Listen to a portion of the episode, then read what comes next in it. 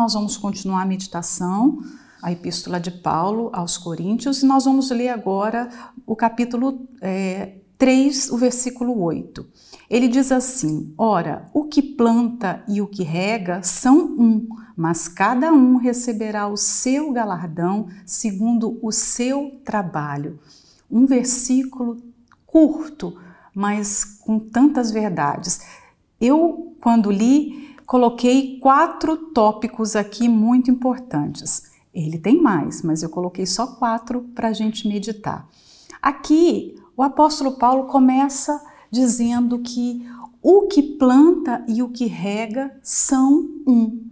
Eles estão em trabalhos diferentes. Um está plantando, o outro está regando mas eles têm, eles vivem numa unidade, eles têm uma harmonia que eles se tornam um diante de Deus. Imagina, o apóstolo Paulo, fundador dessa igreja, que passou quase dois anos, um ano e meio, se eu, se eu, se eu não me engano, ele esteve ali trabalhando para o estabelecimento, para a fundação daquela igreja. Mas ele não pôde ficar ali todo o período. Ele saiu e, e foi para um outro lugar e alguém ficou ali é, dando continuidade ao trabalho. Então, ele plantou, digamos, ele plantou e o outro veio e fez a, a, a rega para que aquela semente frutificasse, frutificasse. Os dois não estavam competindo, porque é algo que a gente vê muito no mundo. O mundo é muito competitivo e muitas vezes essa competitividade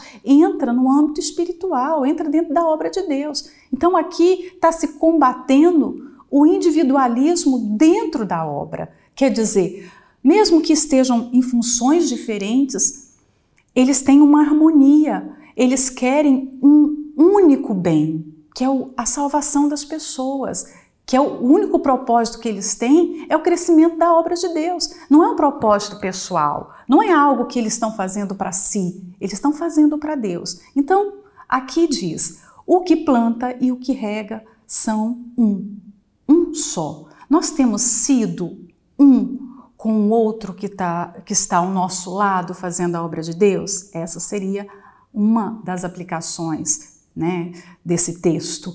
Você tem ao seu lado, se você é uma obreira, um obreiro, você tem uma pessoa que está ali, que Deus colocou, que Ele escolheu para esse propósito, que está tá servindo junto com você. Você tem sido um com essa pessoa? Você se alegra quando ela é bem sucedida em algo? Porque muitas vezes se cria uma competição. Um exemplo, se é, é, tem um grupo evangelizando, quem está fazendo mais? Quem está levando mais pessoas à igreja? Ou quem tem mais atividades dentro da igreja? Porque eu trabalho mais. Na obra de Deus não pode ter isso. Isso divide o corpo do Senhor Jesus. Então, a mensagem aqui para a gente é ser um com outro que também está servindo. Ele é tão escolhido por Deus quanto eu. Ele está sacrificando tanto quanto eu. E ele pode estar numa função diferente, mas a sua função é tão importante quanto a minha. Não, aos olhos de Deus, aquele que está varrendo a igreja, aquele que está lavando o banheiro, como aquele que está limpando o altar, tudo é obra de Deus. Aquela pessoa que está servindo num programa de televisão ou aquela que está servindo na rua, dando comida para o sem-teto, todas elas são úteis à obra de Deus. Eu não posso achar que só o que eu faço é importante. Então, ser um com o outro não é querer puxar o tapete do outro, mas ser um com ele. Aí vem a segunda grande verdade, que é o outro ponto que eu quero ressaltar. Mas cada um receberá, mas cada um. Se ao mesmo tempo eu tenho que ser um com o outro, ter uma unidade, uma harmonia de propósito, Deus vai me julgar individualmente.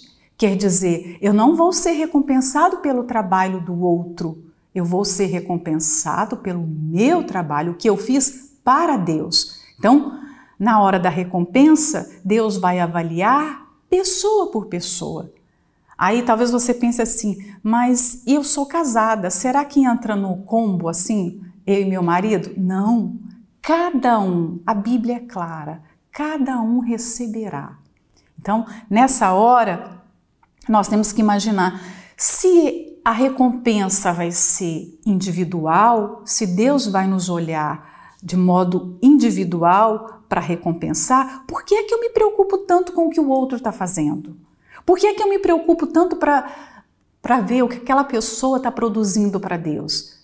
Para ligar e saber o que está se passando naquele lugar? Porque eu vou ser recompensada pelo que eu estou fazendo para Deus. Então, veja, eu tenho que ser um, ter uma unidade com as pessoas que servem a Deus, uma unidade espiritual, mas também tenho que ter consciência que o que eu faço para Deus está sendo visto por Ele de um modo individual. E aí vem o terceiro ponto: Deus recompensa seus servos. Né? Então, Deus, eu, eu vejo essa passagem aqui, Deus mostrando um estímulo porque nós devemos servi-lo. Ele está vendo e ele vai nos recompensar. Imagina uma pessoa quando entra num determinado trabalho, numa determinada empresa, ela entra é, tendo a consciência de quanto que ela vai ganhar, o que ela vai ter que fazer, e todo trabalhador ele pensa no seu salário, não é? E uma das formas de um patrão valorizar muito o seu é bom funcionário, aquele funcionário que é, é, diferenciado das demais pessoas, ele oferece algo que outros não oferecem, é dar uma boa paga para ele. Você já deve ter visto isso no meio esportivo, um jogador, quando ele é diferenciado, quando ele marca muitos gols, quando ele conquista campeonatos, os clubes de futebol, eles ficam atrás tentando negociar, comprar. O sonho de muitos clubes é comprar aquele jogador é, famoso que se destaca. Por quê? Porque ele vai realmente fazer a diferença, ele vai levar aquele clube a conquistar um, algo inédito. Né? E o que, que é oferecido? Uma recompensa. Aquele jogador ele muda de clube por uma boa recompensa. E assim acontece em todos os âmbitos da vida. Então, Deus está mostrando que Ele é um Senhor, mas Ele não é um Senhor como os senhores que tem nesse mundo. Ele é um excelente Senhor. Ele oferece recompensa para os seus servos. E isso vai ser dado mediante o que eles fizeram. E entra um, um ponto aí que a gente tem que observar. Porque talvez você pense assim, então eu quero ser recompensado por Deus, eu vou fazer muitas coisas. Eu creio que não são as muitas obras. Eu creio que é a fidelidade nas obras, a fidelidade naquilo que nós fazemos para Ele. Porque nós temos no meio evangélico muita gente que faz muita coisa. Aliás, às vezes, é, a, eu vejo que a obra de Deus se tornou até um entorpecente para muitas pessoas.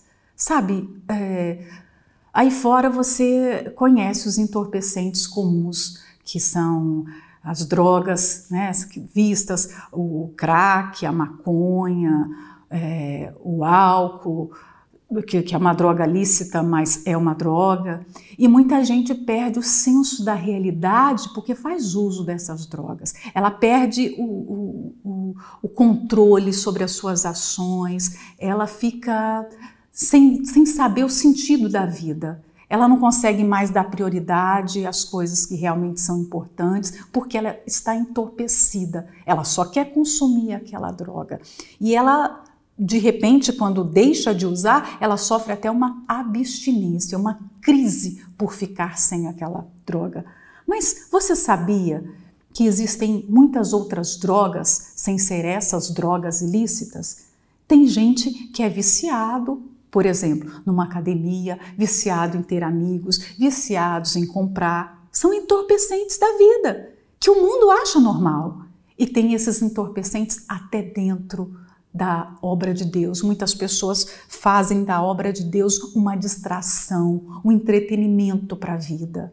Não era assim que viviam os fariseus, os religiosos da época do Senhor Jesus, que ele repreendeu tanto?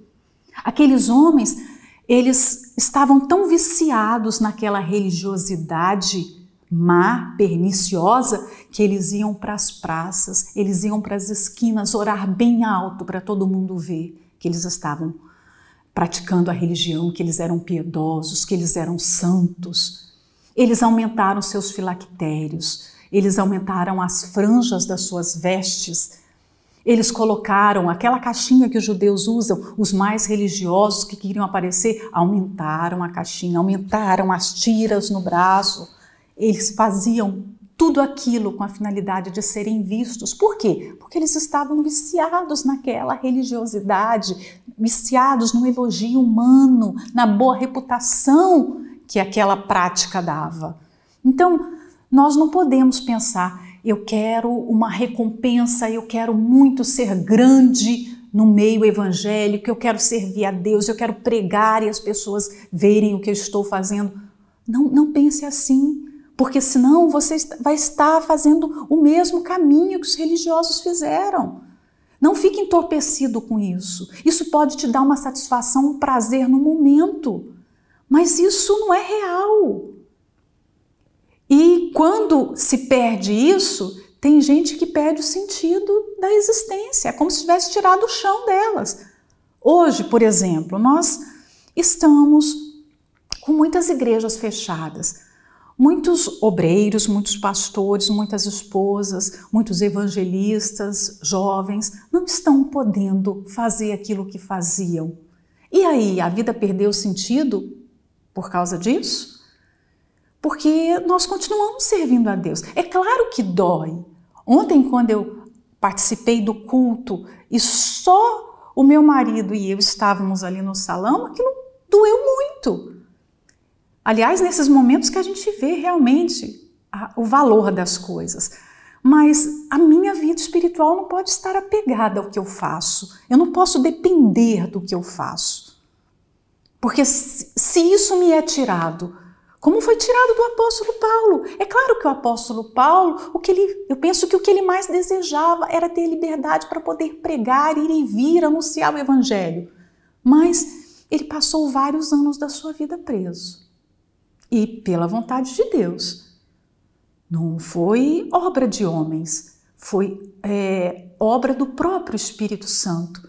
E ele encontrou a realização no que ele estava podendo fazer para Deus ali dentro da prisão, que era escrever. A única coisa que o apóstolo Paulo podia fazer era orar pela igreja e escrever. Essa era a forma dele servir. E ele foi feliz assim até o último minuto da sua vida. Você vê lá na carta dele a Timóteo, porque foi a sua última carta antes de ser decapitado. Então, Cuidado com esses entorpecentes. Às vezes nós falamos tanto que as pessoas aí fora precisam se libertar porque elas estão surtando porque perderam algumas coisas, mas tem gente também surtando porque deixou de fazer aquilo que fazia que não era espiritual, era carnal. Embora fosse a obra de Deus, mas era um fruto carnal. Então nós temos que ter atenção a isso. E o 4 que é o quarto ponto desse versículo, é segundo o seu trabalho. Ou seja, entra um pouco no que eu já falei, que Deus irá nos julgar de forma individual. É o meu trabalho, ou seja, é aquilo que eu faço, não é o que o outro faz. E não é o que eu estou idealizando fazer. Muitas vezes nós idealizamos tantas, fazer tantas coisas para Deus, né? No começo do ano, você vai lá, faz os seus projetos. É, eu quero evangelizar mais, eu quero orar mais, eu quero jejuar mais, eu quero me dar mais. Deus não vai nos recompensar pelo o que nós idealizamos ou projetamos no papel, mas pelo que de fato nós fizemos. Muitos projetos já foram abortados pela preguiça, pelo desânimo, por passar outras coisas à frente daquilo que você se comprometeu a fazer para Deus. Então, Deus irá nos recompensar pelo que de fato nós fizemos para Ele, pelo, pela, pelo serviço que de fato nós prestamos, não por aquilo que só ficou na imaginação. Né? Pelo jejum que de repente você falou que ia fazer e não fez. E aí o versículo 9 diz: Porque nós somos cooperadores de Deus. Vós sois lavoura de Deus e edifício de Deus. Então, aqui o apóstolo Paulo lança uh, uh, mais uma figura de linguagem, mais uma metáfora. Ele usa, como um escritor inspirado pelo Espírito Santo, ele usa várias metáforas para que a gente consiga compreender de fato o que ele está querendo dizer. Nós somos cooperadores de Deus nessa lavoura, nesse campo que Deus está plantando, né? Então, cooperador significa alguém que está junto com o outro. Quer dizer, nós somos coadjuvantes nessa obra. Deus é o protagonista. Ele poderia estar fazendo tudo sozinho, porque Deus não precisa de nós. Deus é autossuficiente.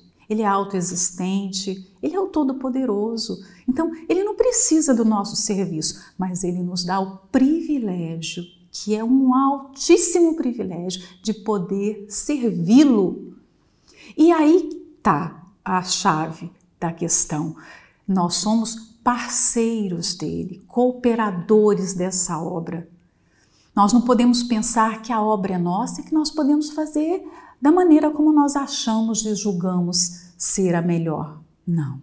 Essa obra tem um dono e nós estamos auxiliando o dono dessa obra. Nós cooperamos com Deus. Eu não posso fazer da obra de Deus é, algo para me promover, Ninguém está fazendo a obra de Deus para buscar um lugar ao sol. A igreja não é um palco para as pessoas buscarem notoriedade. O evangelho, a pregação do evangelho, não pode ser algo para você se realizar. Eu estou realizado profissionalmente porque eu estou fazendo isso. Não, o destaque é para o dono da obra, porque dele nós somos apenas cooperadores. Nós trabalhamos junto, juntos com ele. E aí fala o segundo ponto: nós somos lavoura de Deus. Então, a igreja é um campo que está sendo cultivado pelo Espírito Santo. Né? Deus ele está semeando o tempo todo nessa, nesse campo, nessa igreja, para ver os frutos. Então, imagina, nós estamos como parceiros dele nesse trabalho. O terceiro ponto é que nós somos edifício de Deus, é outra metáfora. Né? Nós somos um prédio e você vai ver essa, essa metáfora sendo usada em outras cartas de Paulo. Ou seja, nós somos um templo que está sendo construído, erguido todos os dias espiritualmente. E ninguém vai construir com seu próprio esforço, com seu projeto pessoal. Imagina, quando você vê um prédio, uma construção grande que está sendo erguida, de repente do lado da sua casa tem um, um prédio assim. Alguém planejou, houve um, um, um projeto para aquela construção. Antes do, do, mestre de obras chegar lá e dividir todos os pedreiros e dar função e mostrar o que eles vão fazer, houve ali um desenho, um projeto. Nós temos que seguir esse projeto. Então o pedreiro não chega ali e não coloca a janela onde acha que tem que colocar. Pelo contrário, ele vai ver os metros, a distância, como é que ele tem que colocar, como foi feito o projeto. Então, esse edifício é de Deus, ele projetou. Então, nós estamos aqui seguindo a orientação dele. Se você pensa que pode fazer a obra de Deus, que pode servir a Deus à sua maneira, você está enganado. Você vai estragar o projeto, você vai atrapalhar o projeto e vai causar dano a si mesmo, porque o dono da obra não vai deixar isso barato. Né? E o próximo versículo diz: Segundo a graça de Deus que me foi dada, pus eu como sábio arquiteto o fundamento, e outro edifica sobre ele, mas veja cada um como edifica sobre ele. É outro versículo riquíssimo. O apóstolo Paulo reconhece aqui que o seu ministério é um favor de Deus. Ele fala, segundo a graça de Deus que me foi dada. Quer dizer, se eu tenho a alegria de poder estar aqui servindo a igreja, é porque Deus me deu esse privilégio. Esse privilégio não, eu, eu não tomei por usurpação, eu não fui à força buscar. Deus me deu a, a vantagem, a graça de poder servir a Ele. Então, do mesmo jeito aconteceu conosco. Nós não estamos servindo por, porque somos aventureiros. É, eu quero, eu quero fazer a obra de Deus, eu quero fazer isso para Deus. Com respeito às coisas de Deus, nós temos que ter um certo cuidado, porque muitas vezes nós achamos que Deus quer algo e a gente vai e na, com impulsividade a gente vai fazer para Ele, mas nem sempre é aquilo que Ele quer receber. Então o apóstolo Paulo tinha essa consciência. O ministério não era dele, o ministério era de Deus. A graça foi dada por Deus a ele de estar servindo. Olha que precioso isso. E aí a gente fica pensando, quem de fato considera a oportunidade de servir a Deus como um privilégio, quem enxerga assim foi a bondade de Deus. Eu só sirvo a, a, ao Senhor Jesus porque Ele é bom. Essa pessoa não troca esse privilégio por qualquer coisa. Ela não joga fora essa chance. Como nós temos visto muita gente que começa a servir a Deus e quando vem a primeira dificuldade, ela é, abandona, ela desiste. Então essa pessoa não está vendo como ah, foi a graça de Deus. Ela não viu como um presente. Lá no passado, no deserto, quando o povo começou a caminhar uma terra prometida, que Deus pediu a construção do tabernáculo e levantou os levitas para construir o tabernáculo e para cuidar dos elementos sagrados, ele disse: eu estou dando a vocês o presente de poder me servir. Então, o apóstolo Paulo enxergava o apostolado dele, o fato dele poder pregar o evangelho como um presente de Deus, um presente que ele valorizava tanto que ele disse: Eu perdi todas as coisas para poder ganhar a Cristo, para poder servir a Ele. Você também passou por essa perda? Você foi capaz de fazer esse, esse grande sacrifício? Você é capaz de renunciar todos os dias porque enxerga como um grande privilégio servir ao Senhor Jesus? E ele diz na, na, continuação desse versículo: Eu, como sábio arquiteto, pus o fundamento. Aí ele lança uma outra figura.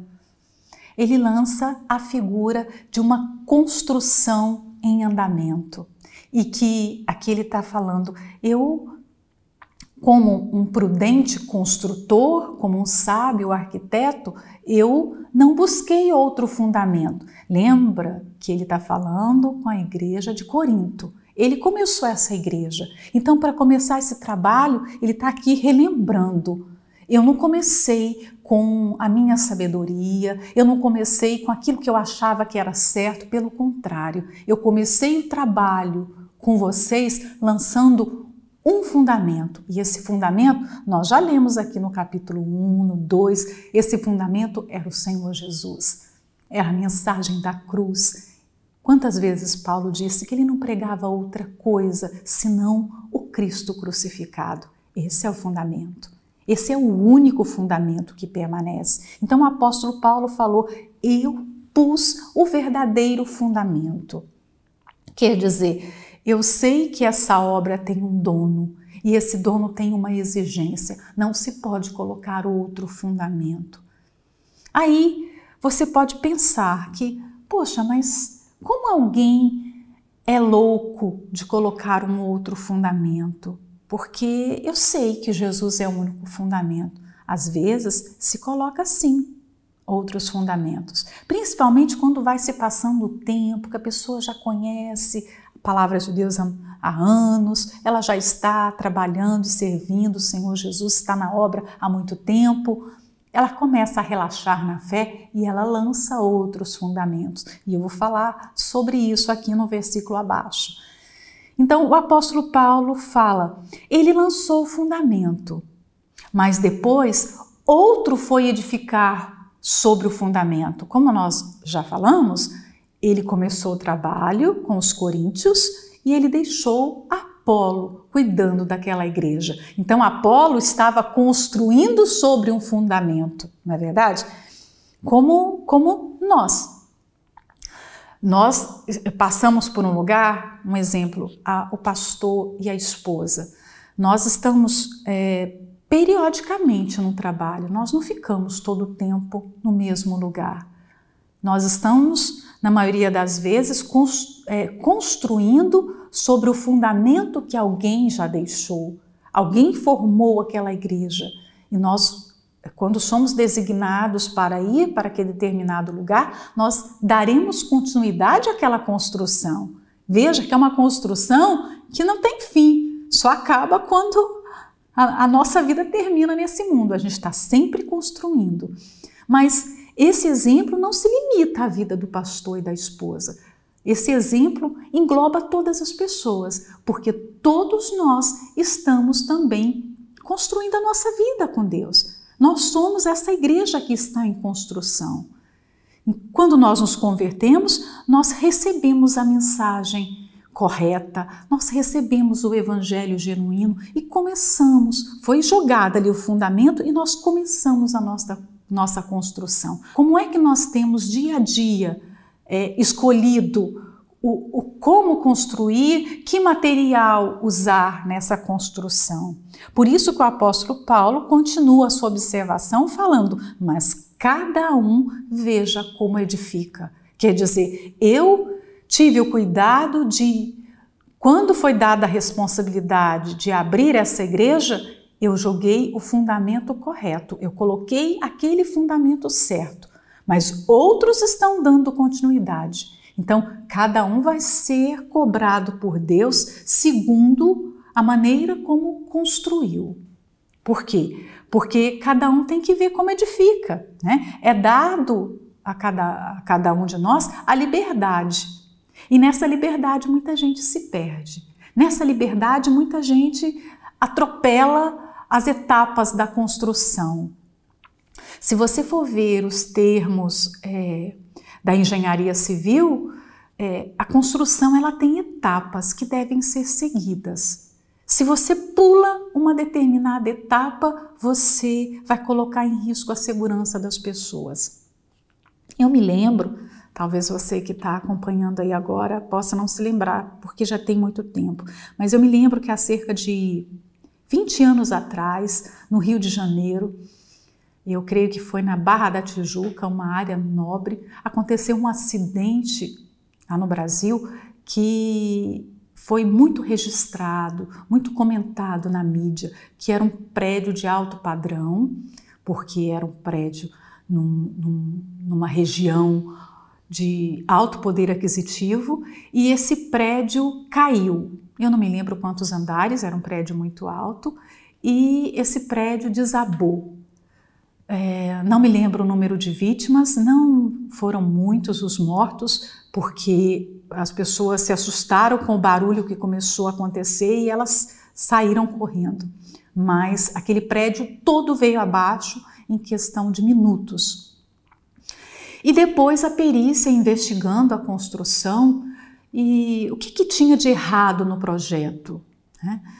E até onde eu soube, o projeto estava correto, só que foram escolhidos materiais de péssima qualidade, foram puladas etapas na construção.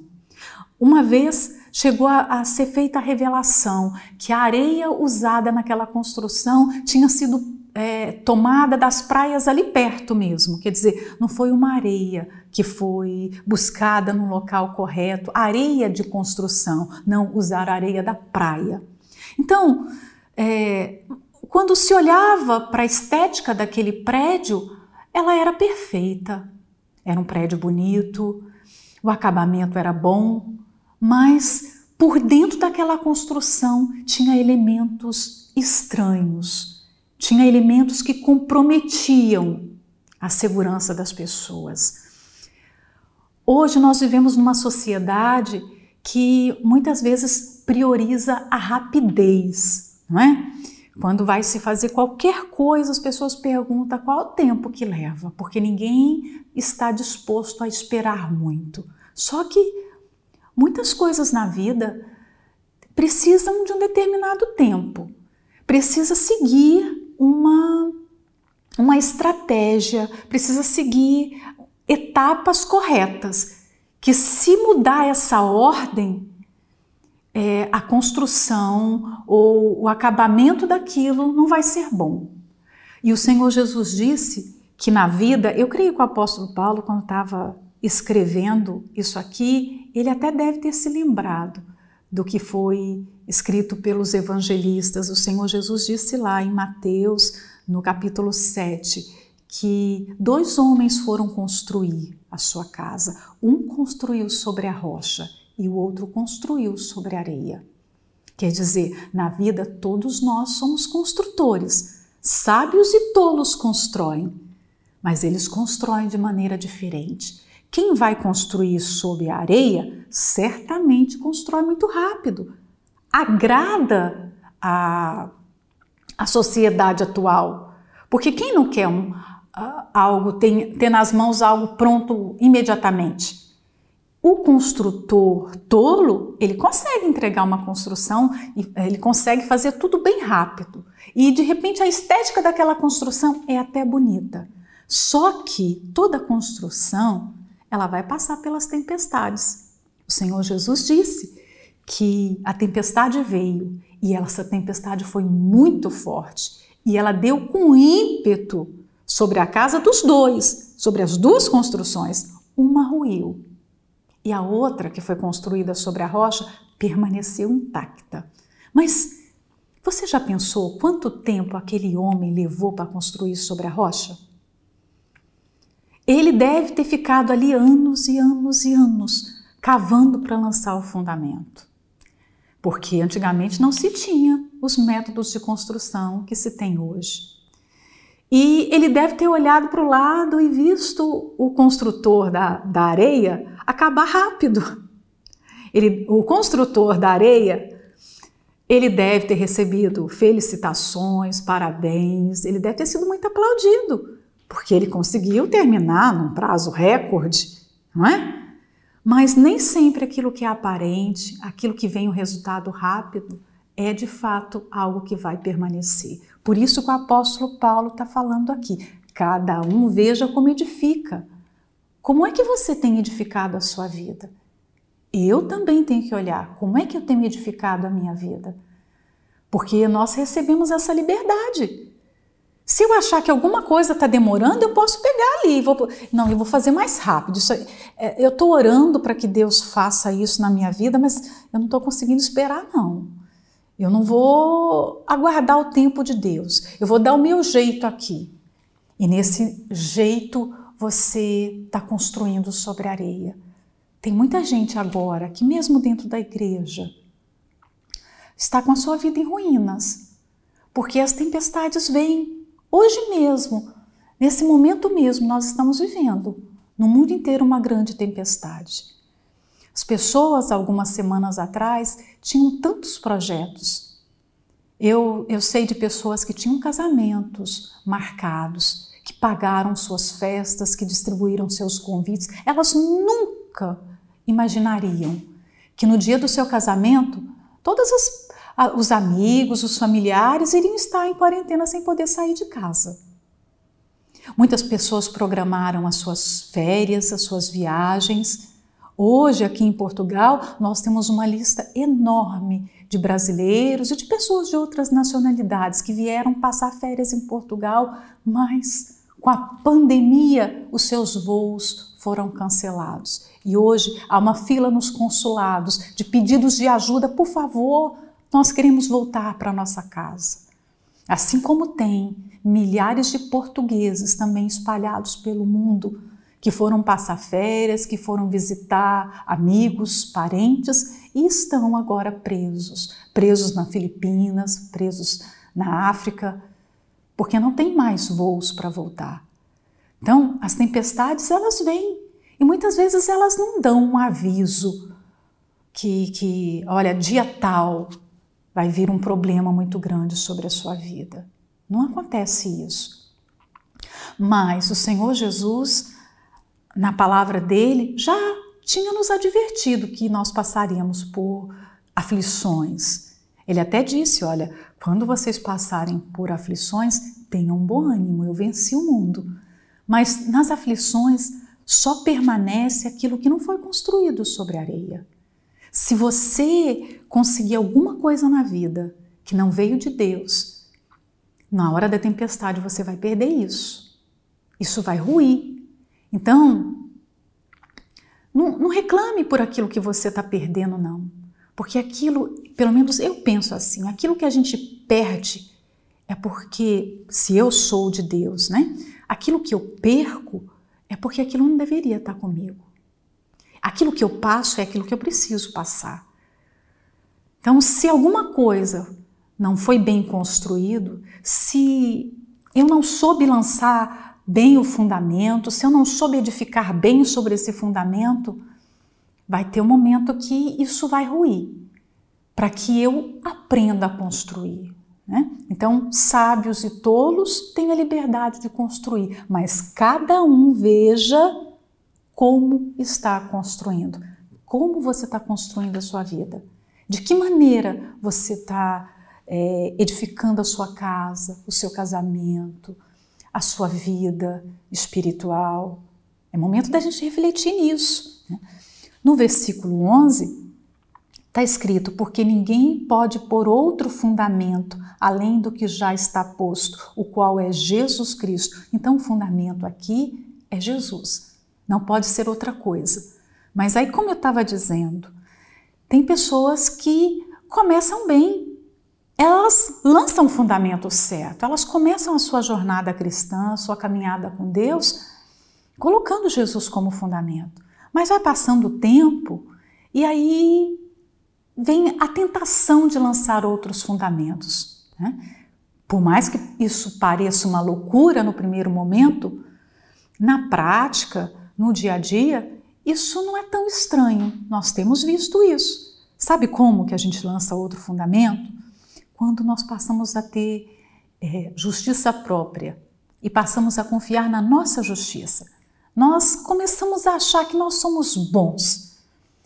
Outra coisa, quando nós começamos a depender de nós mesmos e não depender do Espírito Santo. Nós achamos que nós somos suficientes, nós sabemos fazer as coisas. E aí, nós tiramos Jesus, que é o fundamento, e vamos é, colocando outro fundamento. Quando nós confiamos nas nossas boas obras, as obras nos salvam. As obras não nos dão segurança diante de Deus. Nós somos salvos pela fé no Senhor Jesus. É a fé. Então, não confie nas suas obras para salvação. Sabe um outro fundamento, fundamento que eu tenho visto muito no meu evangélico? Pessoas confiando só na misericórdia de Deus. Hoje, tenho o pensamento que a graça de Deus, que a graça é maravilhosa realmente, mas que a graça de Deus vai cobrir tudo no final das contas. Jesus vai ser muito bonzinho e vai vir com a graça dele e todos os, os crentes vão ser salvos. Se você já foi salvo uma vez e você vai permanecer salvo para sempre e tira do ser humano a responsabilidade da perseverança, do temor, da da vigilância, como aquelas virgens, esse pensamento atual tem levado uma mentira, uma falsa salvação. Então, muita gente está lançando um fundamento baseado apenas num atributo de Deus, que é a sua misericórdia. Só que Deus tem muitos outros atributos. Deus é amor, mas ele também é justiça. Ele fundamenta os seus atributos nessa justiça. Ou seja, Deus não pode pecar, ele não pode ser injusto, ele não vai passar por cima dos erros de uma pessoa. Então, Deus é misericordioso, sim, mas ele também se ira. A Bíblia mostra a ira de Deus. E quão terrível é essa ira. Então, eu não posso pensar que Deus só tem uma face. Não, Deus tem a, a sua face, ela é permeada de todos os seus atributos. E o 12 fala: E se alguém sobre este fundamento formar um edifício de ouro, prata, pedras preciosas, madeira, feno e palha.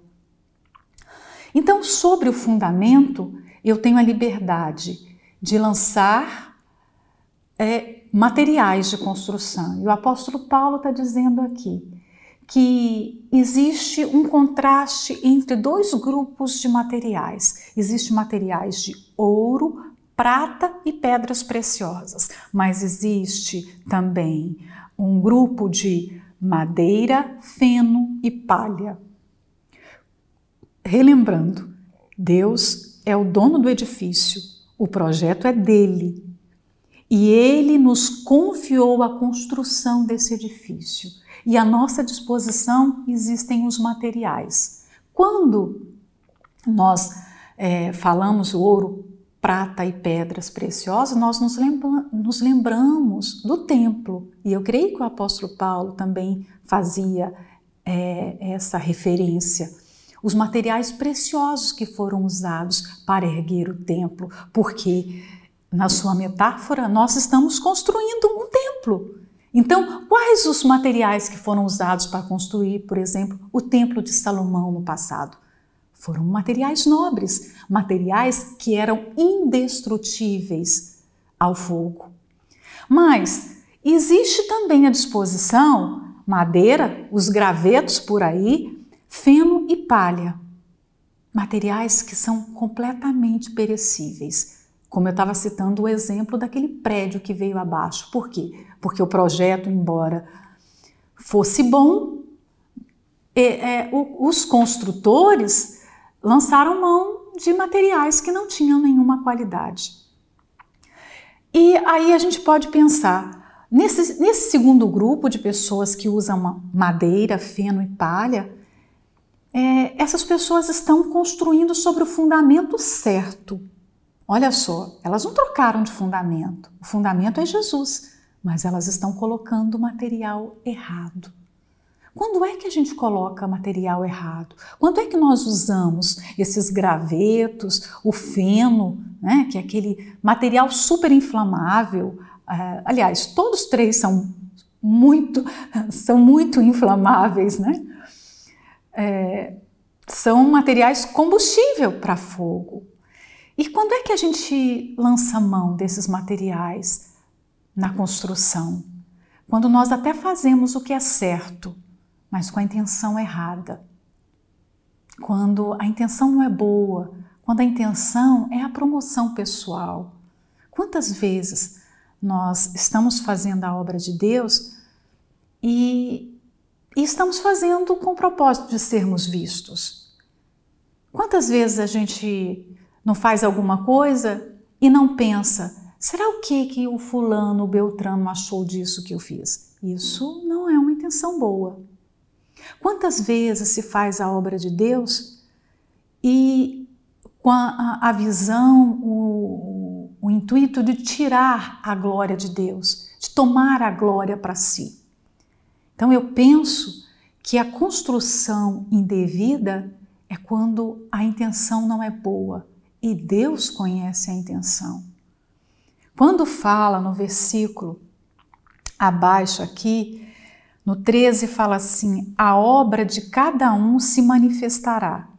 Na verdade, o dia declarará, porque pelo fogo será descoberta, e o fogo provará qual seja a obra de cada um.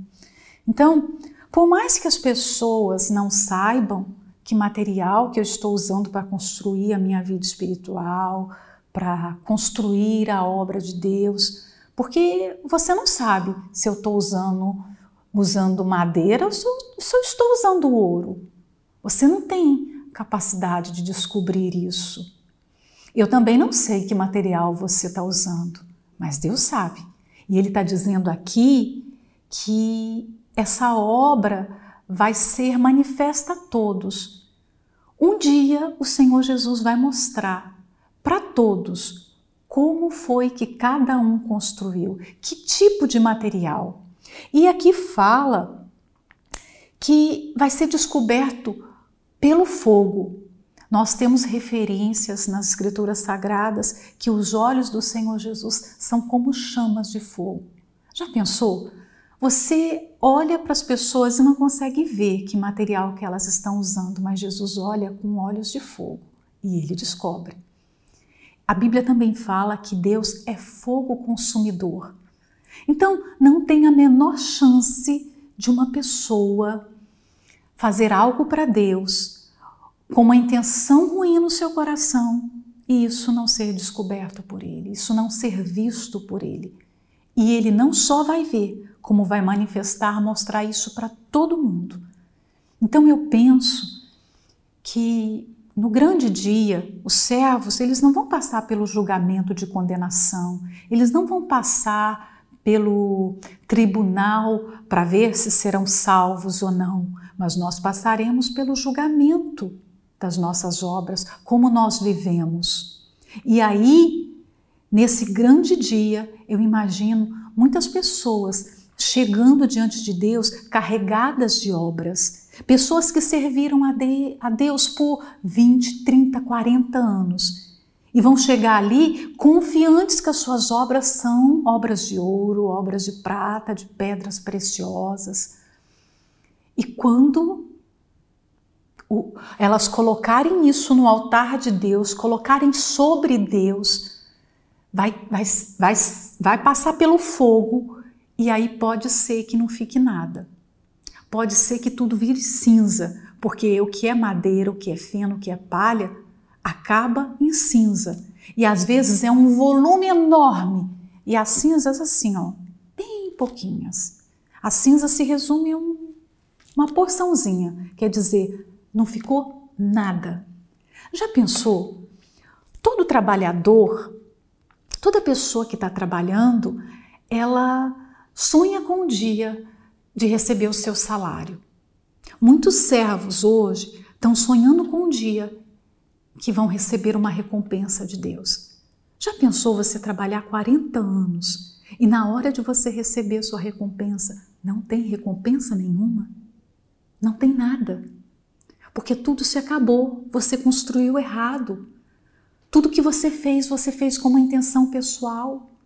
Você fez e quis a glória para si. Você fez querendo ouvir do outro. Ah, ninguém faz uma reunião como você. Ninguém trabalha como você. Ninguém é tão dedicado quanto você. Tudo que a gente fizer com má intenção vai se tornar em nada. E aí tem uma outra revelação no 14. Se a obra que alguém edificou nessa parte permanecer, esse receberá galardão, esse vai receber o prêmio. Eu não vou entrar aqui na, na indagação sobre qual é o prêmio. E o 15 fala: E se a obra de alguém se queimar, sofrerá detrimento ou dano, mas o tal será salvo, todavia, como pelo fogo. Você já viu alguém que passou por um incêndio? Como é que essa pessoa sai? Hum? Ela sai sem nada, não é? Muitas vezes sai toda despenteada, queimada, ela sai sem documento, sem roupa, ela perde tudo. Ela só salvou a vida. Eu penso que aquilo que foi construído de madeira, de palha, de feno, vai se transformar num incêndio tão grande que o dano vai ser: você foi salvo, mas você não tem mais nada da parte de Deus. Não tem um elogio, porque lembra que o Senhor Jesus prometeu elogiar os seus, os seus servos. Ele mesmo, para recebê-los na entrada do, do céu, ele vai falar: servo bom e fiel. Fostes fiel no pouco e sobre o muito te colocarei. Entra no gozo do teu Senhor.